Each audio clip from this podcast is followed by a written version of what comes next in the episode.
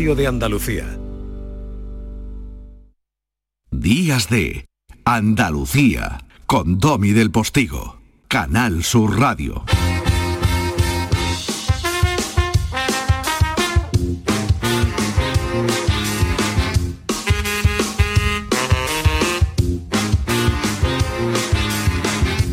Y happy, happy, mm, eh, empezamos esta segunda hora de la mañana porque es nuestro compromiso contigo, es nuestro compromiso con usted, porque estamos en la radio y haciendo radio, no reinventando el mundo ni arreglando cada uno de los problemas. Ojalá tuviéramos esa capacidad en la mano. No se pueden imaginar cuánto me gustaría. Es, se lo no tengo ningún pudor, ¿eh? esa, esa es una íntima vocación, pero no, no me ha sido dada. Por lo tanto, al menos acompañarle con rigor tratando de que las sonrisas que podamos eh, arrancarles sean sonrisas documentadas y sonrisas serias. No es una contradicción, aunque vivimos en un mar de contradicciones, insisto. Ayer con enorme éxito se encendían algunas ciudades andaluzas y al mismo tiempo se producían aglomeraciones. Eh, o sea, todo es una contradicción. Empezábamos eh, el programa hablando con un eminente epidemiólogo, el señor Daniel López Acuña, y al mismo tiempo tratamos de mantener la alegría porque todos los que estamos haciendo este programa y quienes generosamente lo escuchan, tú, desde ese lado, usted, mi querida amiga, estamos vivos y celebrar la vida es lo que nos queda, pero no solo lo que nos queda, sino lo único verdaderamente importante y fundamental. Así empezamos esta segunda hora, 15 de la mañana, hora en la que conectamos con esa emisora amiga, Canal Fiesta Radio cargada de música y desde ahí mi compañero José Antonio Domínguez, cariñoso como siempre, nos va hoy a hablar de alguien eh, que nos va a seguir teniendo en Cádiz. Si terminábamos la primera hora con el profesor Francisco Cid, nuestro maestro de familia de guardia, allí en San Fernando, en la isla de León en Cádiz, a Cádiz nos vamos porque de allí es esta niña que tampoco hay que rogarle mucho, a la que tampoco hay que rogarle mucho para que mantenga su sonrisa esta hermosura de niña llamada Merche. Hola, José Antonio. Buenos días, Domi. 20 conmigo. 20 con número. Conmigo. Merche acaba de dar a conocer todos los detalles de un disco con el que va a celebrar 20 años en la música. Y 20 años en la música con Merche dan para mucho. Estos son algunos números uno de la gaditana.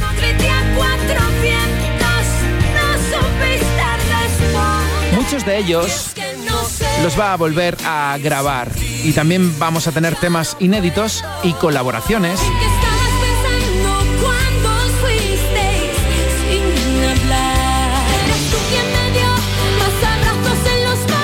20 conmigo, un disco muy especial para Merche y el adelanto ayer mismo lo presentó Merche y es un placer dedicártelo a ti y a todos los oyentes de Días de de Andalucía. Disco nuevo de Merche, canciones de siempre revitalizadas y temas inéditos como este que se llama Soy como soy.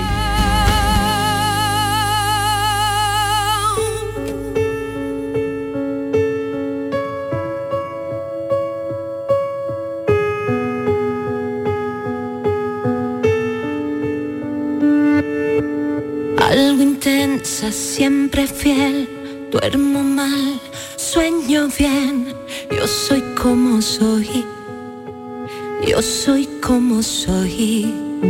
Sé escuchar, bromear, si las cosas salen mal, todo te lo doy. Yo soy como soy.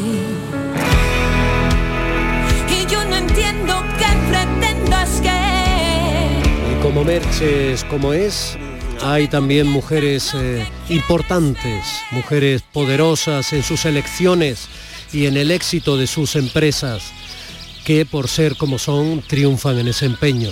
Por ejemplo, y de vez en cuando traemos al programa, estamos haciendo una cadena de compañías femeninas que nos gusta muchísimo eh, desentrañar, dar a conocer, ¿no? instalar en esa especie de cuadro de honor bueno, pues hoy le toca a Victoria Ordóñez, esta médico andaluza que cambió la bata blanca por el sombrero de paja. Victoria se convirtió en empresaria por su empeño en sacarle a la tierra de los montes de Málaga antiguos misterios. Misterios que fue convirtiendo en vinos. Una cosa es el vino y otra cosa es el amor. Aunque el amor y el vino pueden estar muy unidos. Esta tarde se celebra Vinarama en Málaga y allí en los salones de la térmica va a presentar Victoria algunos de sus caldos maridados con palo flamenco. Victoria, si esto sirve de excusa para que echemos un rato tú y yo, pues bienvenida sea la excusa. Un beso, buenos días. Hola, buenos días, Domi. gracias, gracias por la invitación, por invitarme al programa y bueno, y por la presentación, que muy bonita, la verdad. Bueno, pero verdad es. O sea, Bueno, sí, hay mucho amor, eso sí es verdad. quien no te conozca de nada, bueno, hay mucho amor y, y al mismo tiempo, o sea, las bodegas ahora las llevas también con tu hijo, ¿no? Que también es muy importante, Sí, él es sí, ingeniero agrónomo, que hay toda una historia ahí, es potente. Sí, sí, sí, así es. Sí, eh, ahora está en Madrid, pero porque está haciendo un máster eh, y terminando un máster este año ya para el año que viene termina, en julio espero. Y pero sí, es un proyecto que, que hemos desarrollado juntos, sí. Bueno, y eh, normalmente cuando se hace medicina, ¿en tu familia hay médicos? Mm, bueno, no, eh, sí y no. Quiero decir, en mi familia, en esta generación no, pero eh, sí es verdad que em, la generación de mi abuelo, su, su mm, tío y tutor, porque él quedó huérfano muy jovencito, eh, fue Florestan Aguilar, que, que fue médico y creador de la carrera de odontología, fundador de la, de la Sociedad Española contra el Cáncer, de bueno, de la ciudad universitaria de Madrid. eh, Bueno, en o sea, fin, tenías cierta inspiración desde niña al menos, ¿no? Cierto. eh, al- algo, algo hay ahí, no sé, no sé si me llegó directamente o, o por qué, pero algo hay, sí. Bueno, pero de la vocación de curar vidas y personas a, Pero a curar la tierra hay mm, muchos kilómetros de regadío. Sí, pero bueno, mi padre, vamos a ver, en el tema del vino sí que hay una tradición familiar más reciente, ¿no? Eh, desde mi abuelo paterno, eh, mm, mi padre, que tuvo una de las, vamos, una de- fue pionero en la distribución de vinos en, en Málaga, eh, mis hermanos que se dedican a esto, es decir, que yo he vivido, he, cre- he- crecido entre vinos, ¿no? Entre vinos, eh, entre cajas de vino. Lo que pasa es que siempre desde el punto de vista del lado de la comercialización del vino. Mm. Eh, y entonces, bueno, pues eh, las cosas que del destino que tú no puedes controlar y de pronto está, te ves haciendo vino. Que- Bueno, ahora que no nos oye nadie, di la verdad, a ti el vino no te gusta. a ver, eh, a mí me encanta el vino. Bueno, de hecho no bebo otra bebida. Yo no bebo bebidas espirituosas, no bebo cerveza. Me parece una bebida muy muy natural. Ah, yo creo que es la bebida más citada de la Biblia y, y estamos aquí, eh, la humanidad, gracias al vino, porque el agua antes no se podía beber, ¿no? Eh, y los niños desayunaban con vino y todo eso. Entonces, a mí la bebida, como el, el vino como bebida, es la mi favorita y siempre que esté bueno, claro. Y pero es verdad que soy una consumidora muy morigerada, ¿no? Muy de, de vino, muy eh, no, no me cedo nunca. Me gusta comer, o sea, me gusta co- acompañando siempre a las comidas, pero soy muy moderada en el consumo. Sí. Bueno, pero, pero no- disfruto haciéndolo, la verdad. Eso te iba a decir, pero no en tus ambiciones legítimas, porque, bueno, el, el primer paso fue de alguna forma, eh, bueno, convencer eh, a los propietarios de esos pagos tan inclinados, ¿no? De, de esos montes de, de esa zona de la Sarquía, o sea, donde, donde no se puede entrar con máquinas, o sea, donde hay que ir cogiendo las cajas, llenándolas de uvas a, a hombro o con la mula arriba para abajo, ¿no? Y- y, o sea, esa- esa- esos viñedos antiguos y fundamentalmente uvas para hacer las pasas. O sea, convencer. Mm, Pero en el caso, en el caso de los montes, fíjate, en el caso de los montes, a ver, eh, convencer que una mujer desconocida eh, quiere comprar su uva para elaborar vino, pues mm, me miraban rarísimo, ¿sabes? Entonces, eh, a partir de, de, un, de un viticultor que, bueno, que vivía en Colmenar, que lamentablemente ha fallecido, que me apoyó y convenció a, su, a sus amigos y tal, empezamos a, a hacer, empezamos la primera, la, la primera cosecha, ¿no?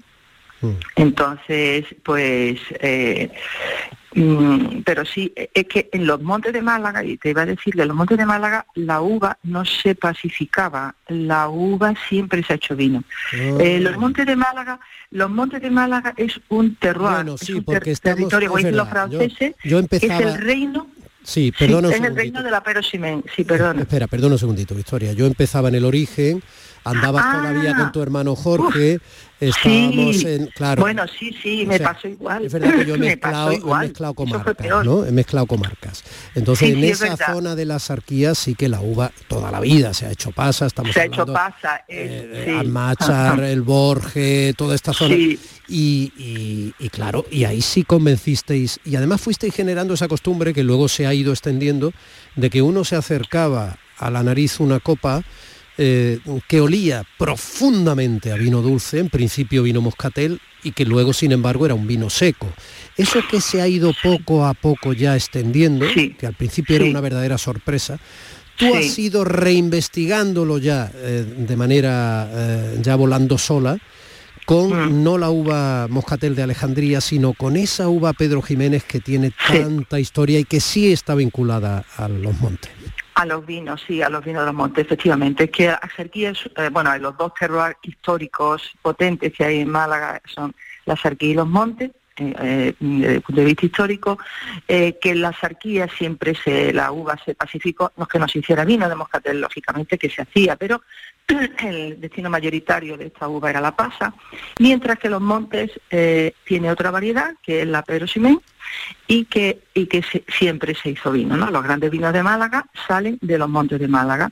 Entonces yo estudiando, haciendo vino en Málaga y estudiando sobre esto, hice, pues, mm, yo diría tres descubrimientos. Uno, que lo que más se producía en Málaga era blanco seco de perosimén, y esto se llamaba vino malagueño. Y está, eh, bueno, señalado incluso eh, por, por André Julien, un gran... Eh, mm, que fue el padre como del periodismo enológico hmm. en Francia eh, en 1800 y pico, que dijo que la mejor uva para vinificar en España era la uva perosimén, para hacer blancos secos y, y, dulces, y destaca los perosimén malagueños. Luego hizo otro descubrimiento sobre la variedad eh, ya se conoce el origen genético de la perosimén gracias a un estudio del Instituto Nacional de Investigación Agrícola de Francia y del IMIDRA en Madrid, el Instituto de Investigaciones Agrícolas de Madrid, y la perosimén, eh, su madre genética es una uva árabe de mesa, que se llama Gibi. Ya no sitúa la perosimén en su sitio, en, en Andalucía, en el Al-Ándalus. Málaga es la mayor productora mundial de perosimén y según todos los escritos que he leído, toda la perosimén que hay fuera de Málaga procede de Málaga. Tiene toda la lógica porque Málaga era el puerto de entrada del Al-Ándalus. Todo lo que venía de fuera eh, hacia la península entraba por aquí. A ver, por recordar una anécdota histórica que suele dar mucho juego, pero que no por dar juego deja de ser menos histórica. La zarina Catalina la Grande, cuando mandaba los barcos para llenar de barricas de vino, se llevaba eh, vino moscatel o también se llevaba vino de uva Pedro Jiménez.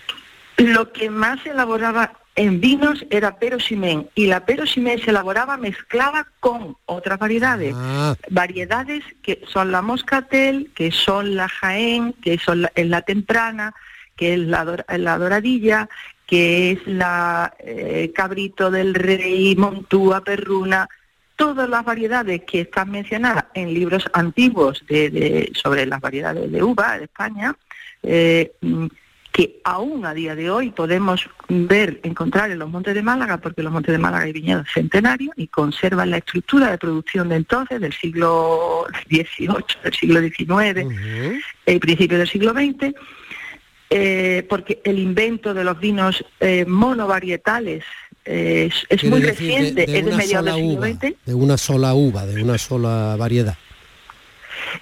Vinos de, una sola variedad, sí se hacían eh, eh, sobre todo pero simen. Hmm. Se hacían también moscateles, pero lo que más se hacía era pero simen. ¿Por qué? Básicamente porque era la uva más abundante de Málaga. Es la uva malagueña por excelencia. A ver, hay que ser muy imaginativa y muy valiente, muy arrojadilla para eh, botellar un vino y decidirse a llamarlo la ola del melillero. Esa eres tú, claro, esa eres tú. bueno, la idea espérate, Espérate que hacemos un programa para toda Andalucía y a ver cómo ubico yo esto ahora. Vamos a pues mira, en, en, en Granada, en las costas de Granada, también se produce una ola de melillero, porque ellos también tienen un melillero. Pues mira qué bien, ya sabemos que en Granada, en la zona eh, litoral, nos pueden entender, pero desde luego... Perfectamente, yo A lo mejor no alguien de la Alpujarra granadina, ni almeriense, ni alguien a lo mejor de Huelva, ni... ni, bueno, no, te cuento la Andalucía más de interior, ¿no? La cordobesa, la jiennense. A ver, efectivamente, a ver, a ver, a ver, Además se ve una bañista, es muy bonita la etiqueta, pues se ve una bañista de principio de siglo, además es una cosa muy fina, muy bonita, con mucho color bonito. Bueno, a ver, la ola del melillero es lo que desde niños, quienes hemos sido niños en Málaga, eh, sabemos que cuando pasa el barco que va a Melilla, y, Melilla administrativamente estuvo muy vinculada con Málaga, igual que Ceuta lo estuvo con Cádiz, de hecho la misma guía telefónica era Málaga-Melilla, por ejemplo. Bueno, pues ese barco... Eh, genera, por la cercanía con la que pasa y a veces la velocidad con la que va, genera un pequeño tsunami. ¿Vale? Y claro, quien no estaba avisado el niño más chiquitillo no tenía que estar bañándose en ese momento en el rebalaje. Y las toallas, la, sandía que se metía para que estuviera fresca debajo de la... En fin, cultura de playa, de niño de playa, quien no estuviera avisado, cuando sonaba de fondo el melillero, sabíamos que al ratito ese pequeño tsunami que provocaba con su peso, en fin, eh, Pascal mediante, iba a mojarlo todo, esa ola iba a subir hacia arriba. Por eso has llamado la ola del melillero a ese vino. Sí, porque bueno, porque se produce en Málaga capital como este vino, ¿no? Y entonces fue idea de mi hijo y la verdad es que es muy difícil poner nombre a un vino que ya no esté, que ya no exista. Y digo, mira, esto es muy malagueño.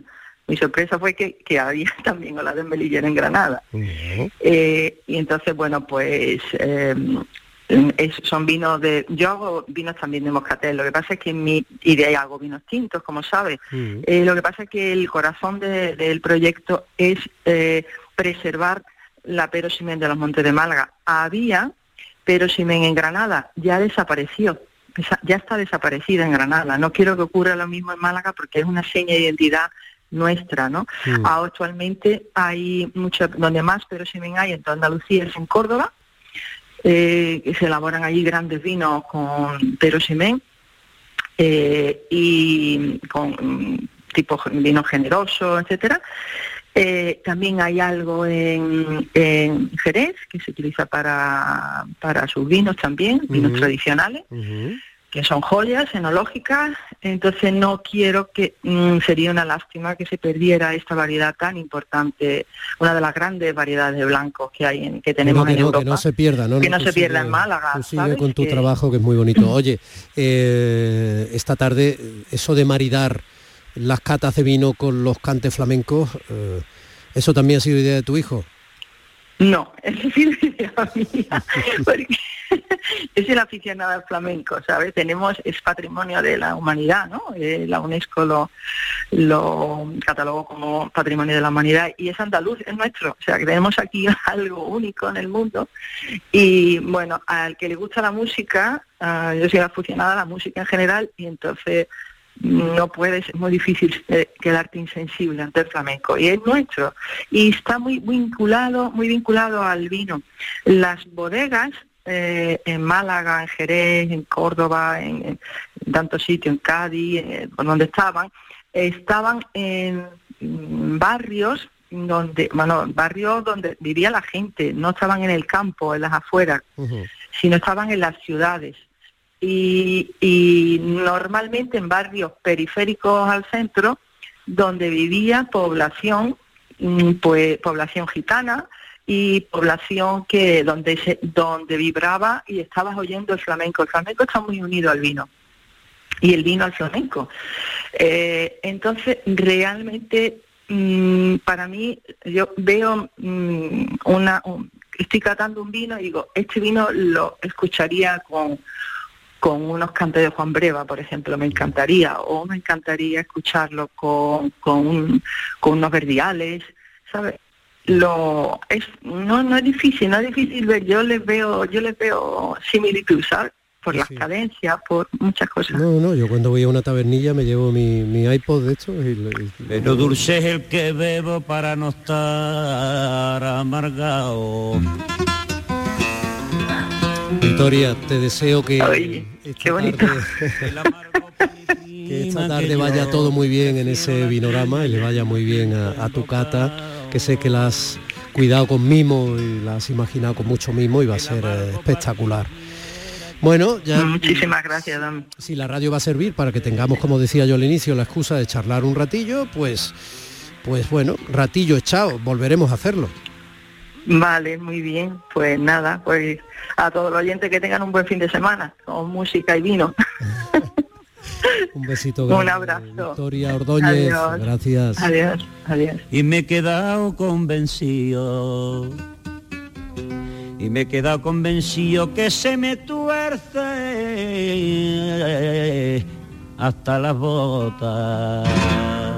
Vino dulce, pido harta. 10 y veneno, 25 de la mañana. Días de Andalucía con Domi del Postigo. Canal Sur Radio. Disfruta todo el mes de noviembre del Black Friday de Social Energy y consigue tu tarjeta regalo de hasta 300 euros con tu solución fotovoltaica. Además ahorra hasta un 70% en tu factura de luz y aprovecha las subvenciones de Andalucía. Pide cita al 955 44 11 11 o en socialenergy.es. Solo primeras marcas y hasta 25 años de garantía. La revolución solar es Social Energy. Humedad Murprotec, Humedad Murprotec, Humedad Murprotec, Humedad Murprotec, Humedad Murprotec, Humedad Murprotec, Humedad Murprotec, Humedad Murprotec, Humedad Murprotec, Humedad Murprotec, Humedad Murprotec, Humedad Murprotec. 960 70 80 y 900 108 109. Murprotec.es. Y olvídate de las humedades. Fatiga, disnea, cansancio, debilidad muscular, dificultad respiratoria, dolor al respirar. ¿Sabías que estos son secuelas de la COVID? ¿Y sabías que tu fisioterapeuta puede ayudarte a combatirlas? No lo dudes y localiza a tu fisioterapeuta más cercano. Es un consejo del Colegio Profesional de Fisioterapeutas de Andalucía.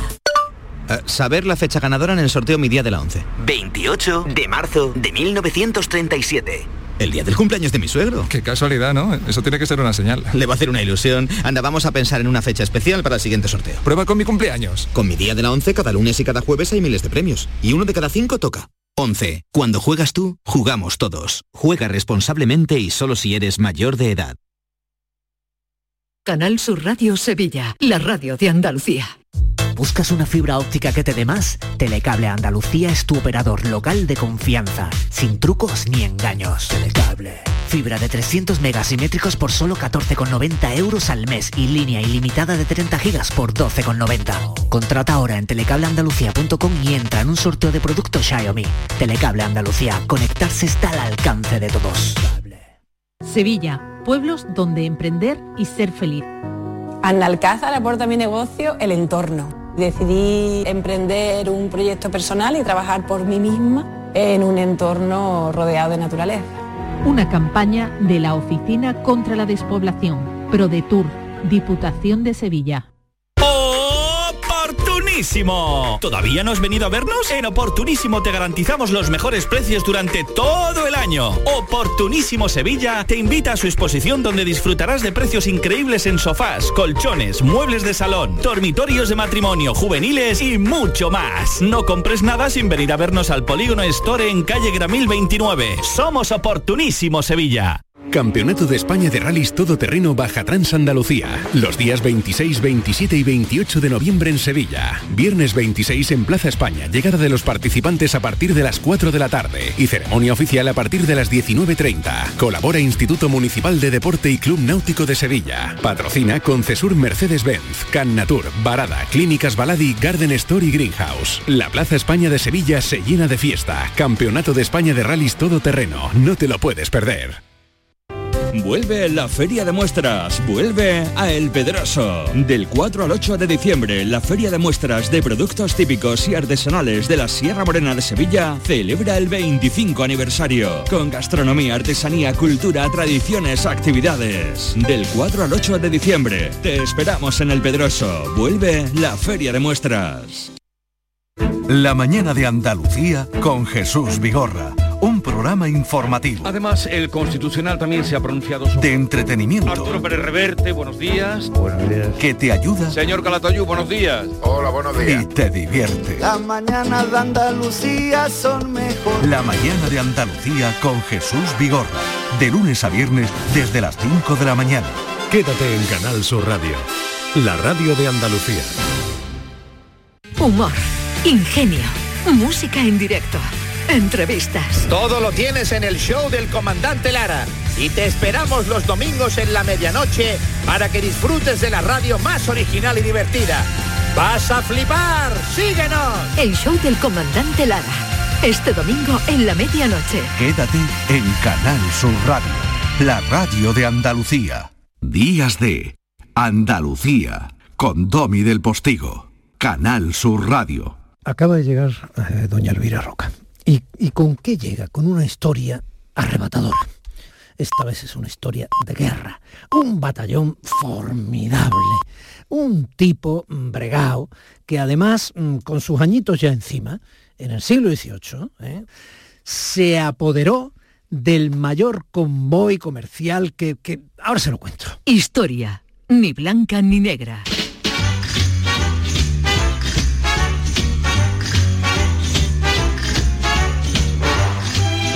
Se llamó Don Luis, porque se merece el don, Luis de Córdoba y Córdoba. Bueno, en realidad se llamaba mm, Don Luis mm, Hernández, o sea, Fernández de Córdoba y Fernández de Córdoba. Pero, Ah, a Fernández de Córdoba, entonces es como el gran capitán, era Sí, familia por de él. supuesto, pero- pero él para abreviar con tanto, cordobesa, pero no, perdona, sevillano. eh, va- Vamos a hablar alguna vez del gran capitán. Yo es que es un por tipo que me subyuga. por supuesto. ¿Tú quieres que hablemos del Sí, gran por capitán favor, un por día favor. de estos? Por un favor. tipo que me parece interesantísimo. No, formidable, es un señor Aparte lo podemos unir a Boatila, toda esta época es tremendo. Sí, sí. Y fue un tipo muy inteligente, fue un tipo que le pilló ahí un tiempo muy complicado.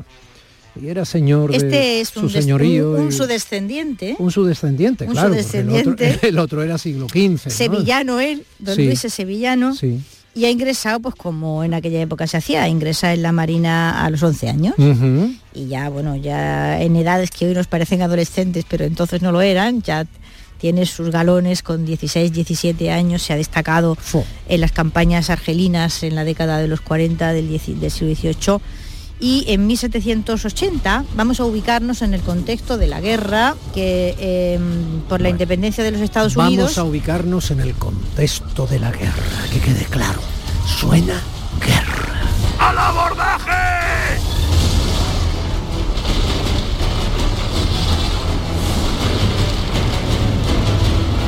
la guerra entre España y Francia por un lado e Inglaterra por otro, porque, bueno, en este momento ya hay un conato serio de independizarse las 13 colonias que luego darán lugar a los Estados Unidos de América.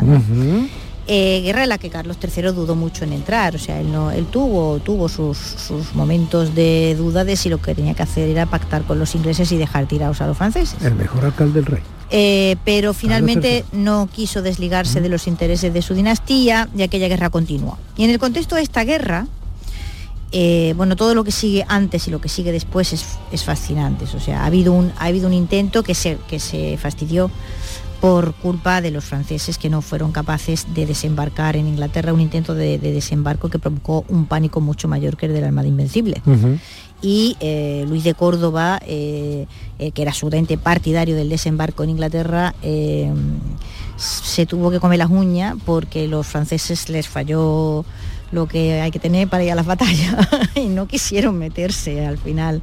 La idea de desembarcar en las costas inglesas les parecía demasiado aterradora.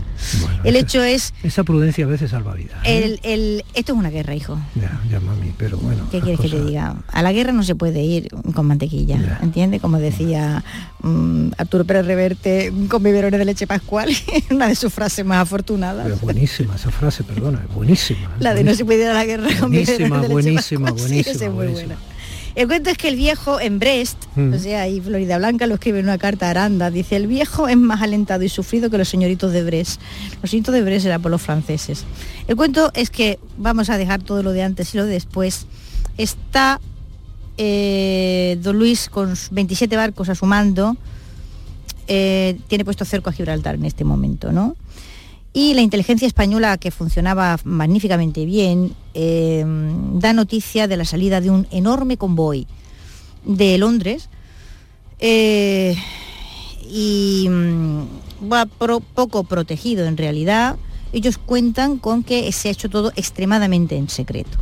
Bueno, don Luis tiene muy pocos datos, digamos, de lo que les- le, ha, si- le ha proporcionado el servicio de inteligencia. Tiene pocos datos. Mm, sabe el día de salida del convoy, eh, sabe que no se va a acercar a, mm, por lo menos 50 millas náuticas de las costas de la península ibérica y sabe qué vientos tiene que estar buscando el convoy. Así que ahí establece un área en la que sabe que aproximadamente por aquí tienen que estar. Mm. Y se lanza a la caza del convoy y eh, el día 9 los ingleses llaman a este hecho, porque son geniales para sus cosas, hay que admirarles, le llaman The Action, fíjate tú qué eufemismo Ya está, delicioso, The The Action. On 19th August 1780, Ya la está. acción del 9 de agosto de Ya está. 1780, la La acción, acción. la acción, se Claro, acabó, se claro. acabó.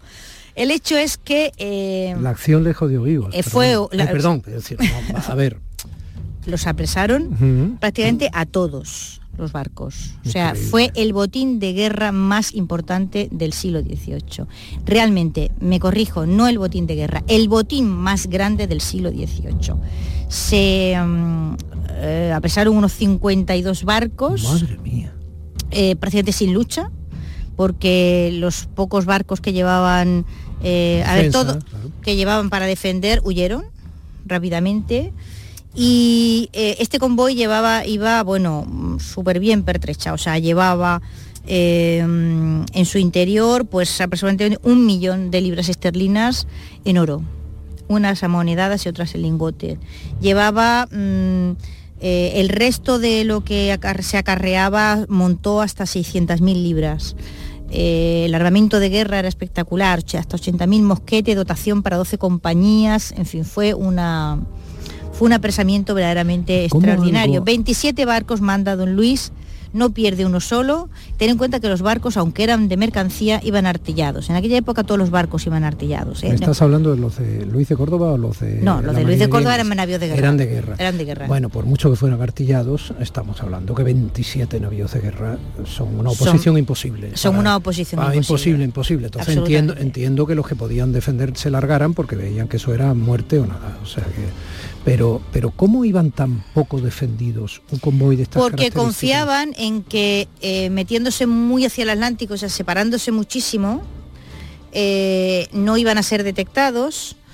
La flota española, una parte estaba en el cerco de Gibraltar y, por supuesto, no confiaban, es, la soberbia ha perdido a los ingleses muchas veces, en que la inteligencia española iba a ser capaz de, de tener espías tan bien colocados y con, con capacidad para mandar información tan precisa y tan, y tan certera, ¿no? Y don Luis lo hizo fenomenal, es decir, don Luis eh, salió de Gibraltar diciendo que es que iban a unirse a, las, a los Mm, barcos, claro, a mm. los barcos que, que había en, en el Canal de la Mancha para, para, que la inteligencia británica, si detectaba su movimiento, pues efectivamente pensara que era eso. Efe- Y entonces iba con sus cartas en regla de sus órdenes de mando y tal, ¿no? Él, des- él llega a la zona donde sospecha que, está, que puede estar el convoy, despliega sus barcos, Hombre, el mar es enorme, pero de todas maneras estamos hablando de un convoy de 50 barcos. Es que, es que pff, se veía mucho el convoy. Los detectan, además, es, es que era un marino extraordinario, Luis de Córdoba. O sea, tú fíjate que él ha desplegado sus barcos, dicho que era ya un hombre mayor entonces. tenía ¿no? 76 años en este momento. Tremendo, vamos. 76 años. Estuvo al mando de un barco hasta con más de 80. Era tremendo, don Luis. Era tremendo. Tipo flaco, de pocas palabras, pero de una eficacia increíble.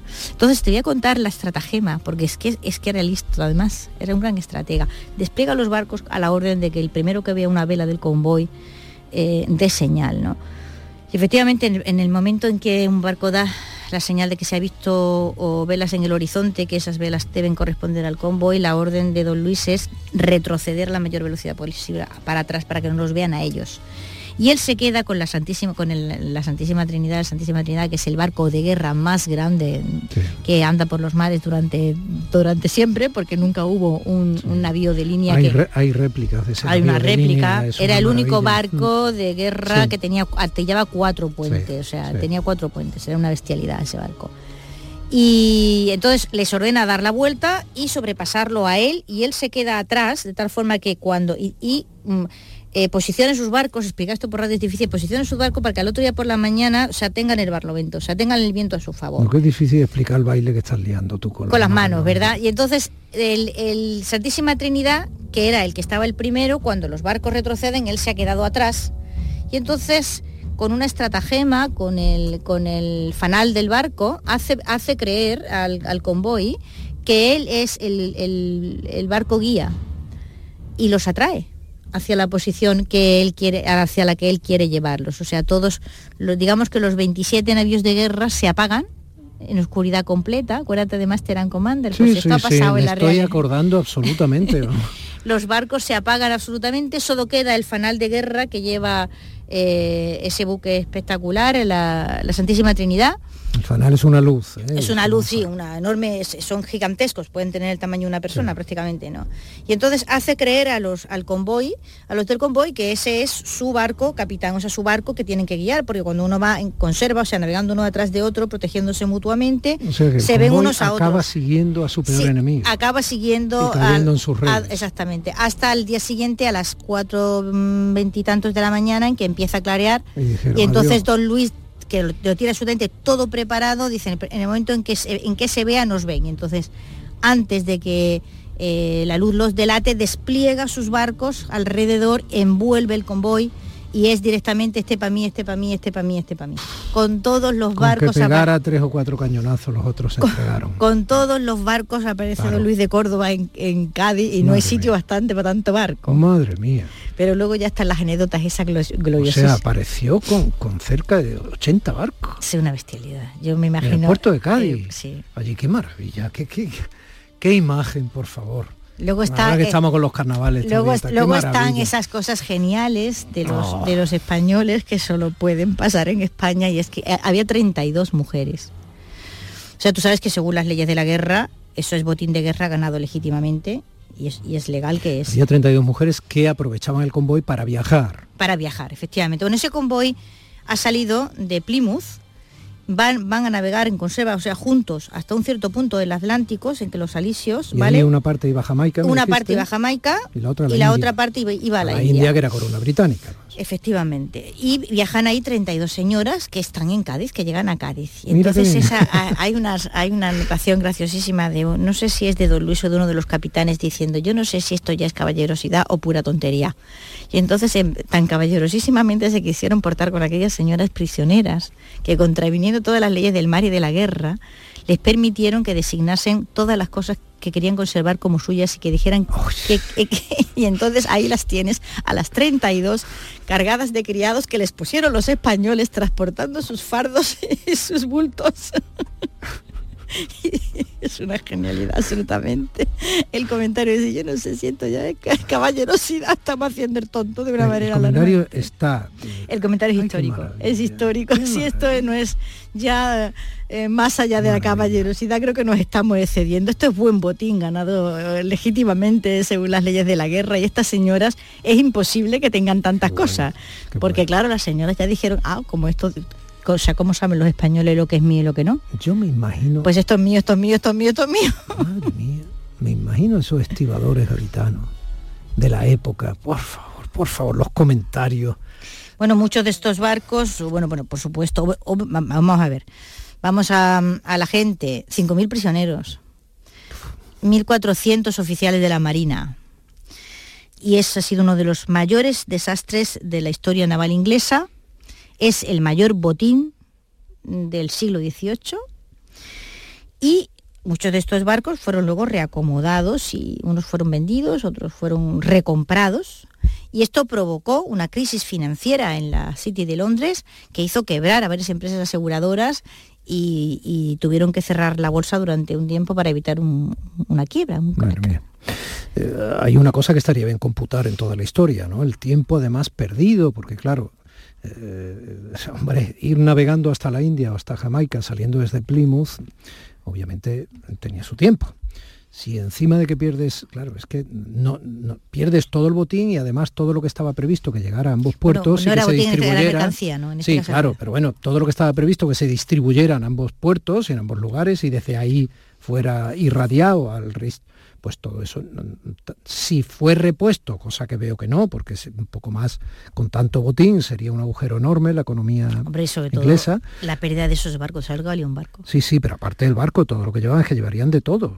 Pues eso ya te todo. digo, un millón de libras esterlinas Pero- a o sea, de en- todo es de todo, llevarían también moneda de alimento, llevarían también eh, medicina, llevarían también tejidos, llevarían también 80.000 mosquetes, ya te digo, dotación para 12 armas. regimientos. Bueno, bueno, bueno, ¿no? bueno, bueno, bueno. Es fantástica. Es la una historia estupenda, ¿verdad? Pues es que casi nadie la conoce. es Sí, una pena muy grande. ¿Y qué fue lo de don Luis de Córdoba? Bueno, Luis Otra de las historias que sorprendentemente casi nadie conoce cuando tiene una película maravillosa. Mira, eh, Es que eso es caravana de mujeres, caravana de mujeres Durante- western, pero llevado a la, a la- durante mucho tiempo ni siquiera figuraba este hecho en la Wikipedia británica. Pero bueno, bueno, ya, pero eso ya sabemos la manera de leer. Pero además te debo decir que no es el único gran botín obtenido durante el siglo. En el año 82, o sea, en 1782, en las Orlingas, rumbo a Terranova, eh, la Marina Española apresó 19 mercantes ingleses y los trajo a puerto. Es decir, Casado Soto, que fue uno, ha sido uno de los grandes investigadores no solo de la felicísima Armada de Felipe II, sino de la, de la historia de la Marina Española, en, en investigaciones en el almirantazgo quedó extraordinariamente sorprendido al comprobar que a lo largo de la historia los españoles han apresado muchos más barcos a los ingleses que al revés. Cuando se daba por hecho lo contrario. Pues sí. Ay, que esto es así. Bueno, de todas maneras me parece una historia formidable. Fantástica, fantástica. Y, todos, y sus detallitos son fantásticos todos. Desde la noche está con el fanal, hasta toda la historia de servicio de inteligencia, ese, ese espía rompiéndole los cascos a los caballos, corriendo desde Plymouth hasta Madrid, de Madrid a Gibraltar, la, la preparación ultra rápida de aquella salida con una cobertura de apariencia de que esto está hecho con total normalidad. Es una historia estupenda. Y Master and Commander me sigue pareciendo una película estupenda, a pesar de que cuando hablamos de ella ya eh, Ya te enteraste advertimos, que era, advertimos de qué que era muy peculiar otra. visión histórica da la, Era muy la- otra la historia real. Pero esta contándola tal cual, sin cambiar nada de la realidad, Ah, es, es magnífica. Es estupenda. Bueno, pues eh, fantástico. Vamos, tres albas por, por Don Luis. A ver, que suenen por lo menos tres cañonazos. Que suenen, que suenen.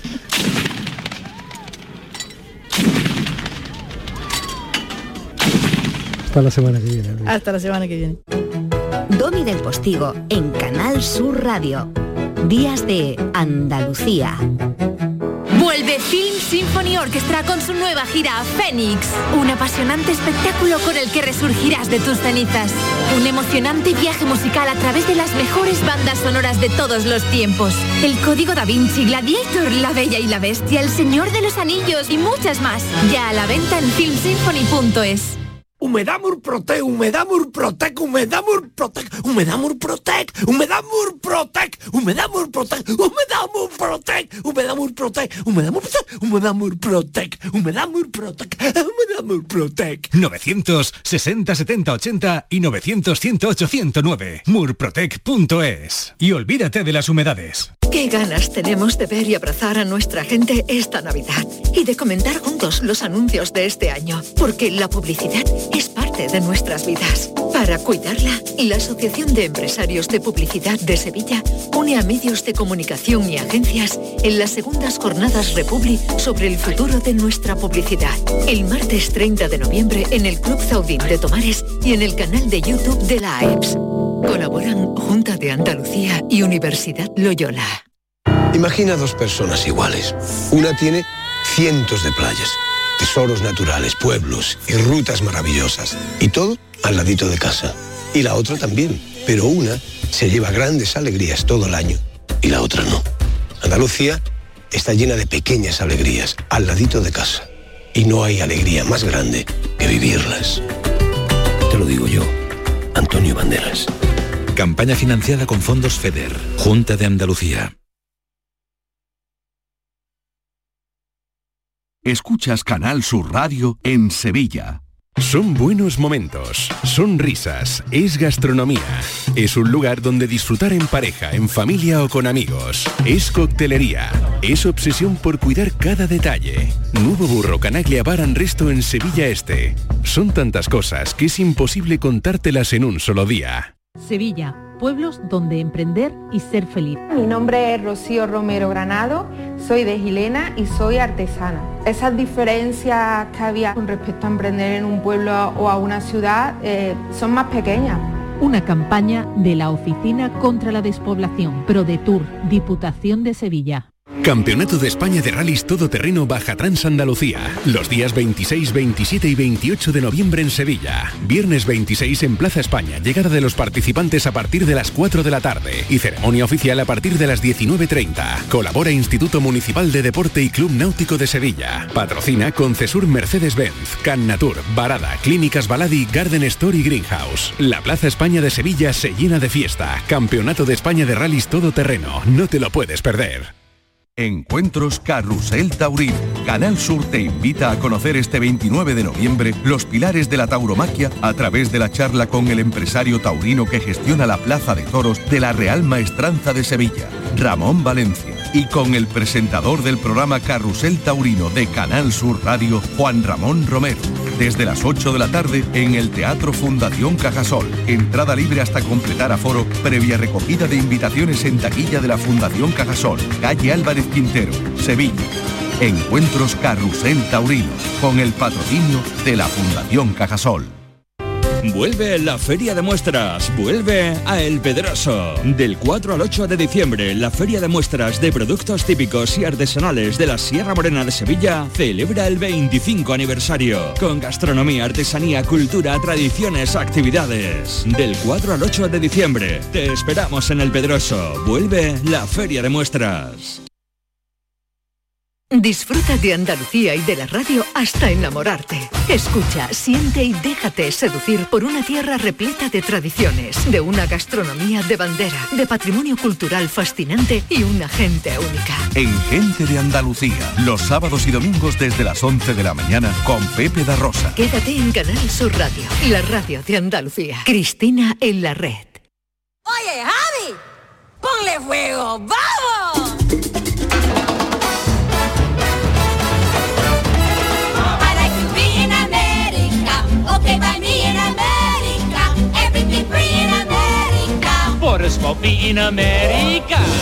Lo primero que han escuchado corresponde al futuro prácticamente y lo que están escuchando ahora corresponde a lo que pasó en el inicio de la década de 1960, en 1961. Una verdadera eh, convulsión feliz arrasó en los Oscar y además uno de los musicales más celebrados de la historia del cine se agarraba como una garrapatilla de talento a los corazones de todos los espectadores del mundo.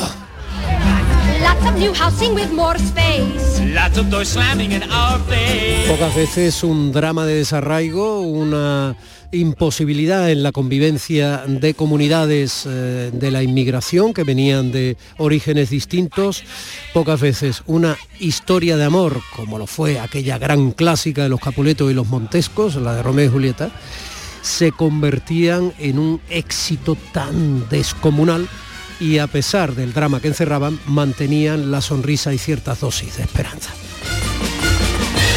Y claro, sonrisa, esperanza, eh, pasión, emoción, ah, son las que caracterizan a Cristina Consuegra. Hola, Cris. Buenos días, ¿qué tal? ¿Cómo estáis? ¿Te has quedado quieta? Eh, estamos en ello, estamos, estoy en- sí, estamos en ello. Estás quietecita que te conozco, ¿eh? Y a tu compañía también. Quietecita, por favor, que cada pasito es un reto a la cobertura del móvil. Efectivamente. Bueno, ¿por qué hemos elegido hoy West Side Story? Bueno, pues lo, lo hablábamos hace un rato tú y yo. Lo habíamos elegido eh, porque en diciembre tenemos, eh, el 22 de diciembre, Steven Spielberg, nada más y nada menos, eh, uno de los creadores, renovadores del cine moderno, ¿no? Es uno de los, eh, de los que eh, inventa el blockbuster eh, junto con Lucas, Coppola, eh, De Palma, etcétera, pues se atreve nada más y nada menos con este coloso de, del cine, ¿no? Que es West Side Story, que como bien has dicho, además eh, forma parte de nuestra educación sentimental. No es imposible no ponerte a bailar con, con esta canción o, o tararear con, con el María, ¿no? Que, que bueno, generación tras generación ha ido, son canciones, historias que han pasado de, de unos espectadores a otros. Y fíjate, Y además que nos hemos encontrado, nos hemos encontrado con la noticia de- del fallecimiento de Stephen Sondheim, ¿no? Que, en fin, que nos ha echado un cable. Stephen es uno de los creadores eh, eh, argumentales y musicales más importantes de la historia de Estados Unidos y por lo tanto de la historia del teatro de medio mundo, ¿no? Del teatro contemporáneo. Stephen Sondheim está detrás de Company, el espectáculo que Antonio Banderas ha remozado en su Soho. también. Y es alguien que vino a imprimir seriedad, eh, autoría y vino a ponerse serio eh, en sentido amplio. ¿no? Bueno, sí, un sello propio, ¿no? Era, es, bueno, muy reconocible el trabajo en el teatro musical, ¿no? En el- Broadway de, de Sondheim, ¿no? Pero es verdad que los cuatro nombres, incluso si metemos a Saúl Bass, en el caso de West Side Story, con ese, con ese cartel tan, tan icónico, ¿no? Que todos reconocemos, el- los cuatro nombres que estaban detrás, por un lado de la dirección y por otro lado de, de las coreografías y de las composiciones musicales, hablo de Jerome Robbins, Robert Wise, de Bernstein y de Sondheim, ¿no? Pues son cuatro nombres propios que, que en esto de- del cine, del teatro musical, tenían una marca muy reconocible y por eso pues el resultado ha sido, eh, bueno, pues eso, un título que, que forma parte de nuestras vidas, ¿no? Sí, bueno, y esa María encarnada por Natalie Wood, porque Natalie Wood, porque Richard Weiner, que el que hacía Tony, su enamorado, eh, ha pasado más desapercibido, pero Natalie Wood se convirtió en otro de los iconos, o sea, una estrella absoluta con una peculiar fragilidad, ¿no? Bueno, en Esplendor en la hierba ya mm, rompió. Oh, qué maravilla. Qué sí, maravilla de sí. película, puñeta. Bueno, una falsa, era una falsa fragilidad, ¿eh? la de Natalie Wood, ¿no? Es eh, esa cosa de lo físico acompañado de una, de una versatilidad y una ferocidad en la interpretación. Sí, pero era muy necesaria esa apariencia de fragilidad para que, por, por contrario, Rita Moreno hiciera su Anita, ¿no? Es que, claro, ¿y ahora qué va a pasar? Es mi primera vez en Nueva York. Quiero ser feliz aquí. Quiero una vida, un hogar.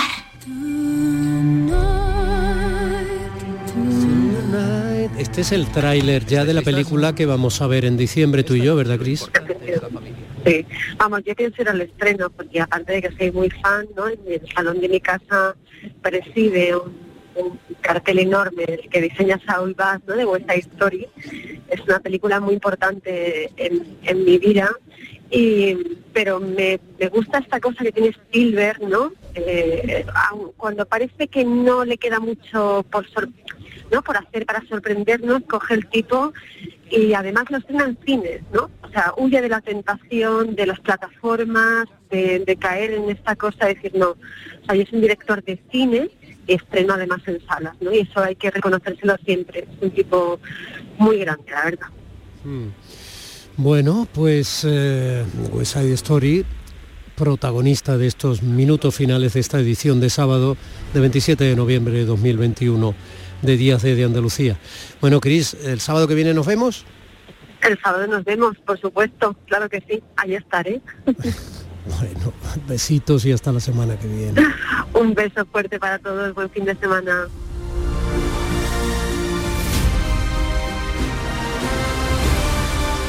La vida importa, incluso más que el amor. Así que por favor, por encima de todas las consideraciones, recuerden cómo hemos empezado hoy el programa. Celebrando la vida, celebrando que ya se ha encendido el alumbrado navideño en casi toda Andalucía, celebrando eh, nuestras tradiciones, celebrando esos abrazos y esos y esos eh, quereres, si me permiten la palabra, que celebramos en estos días ya prenavideños, pero asumiendo la responsabilidad de que el bicho está ahí, de que esto no se ha terminado, de que nos ha tocado históricamente vivir una pandemia y de que en parte muy importante de nosotros depende frenar la velocidad del contagio. del SARS-CoV-2 y su nueva variante, esa que eh, han dado en llamar ya los científicos Omicron.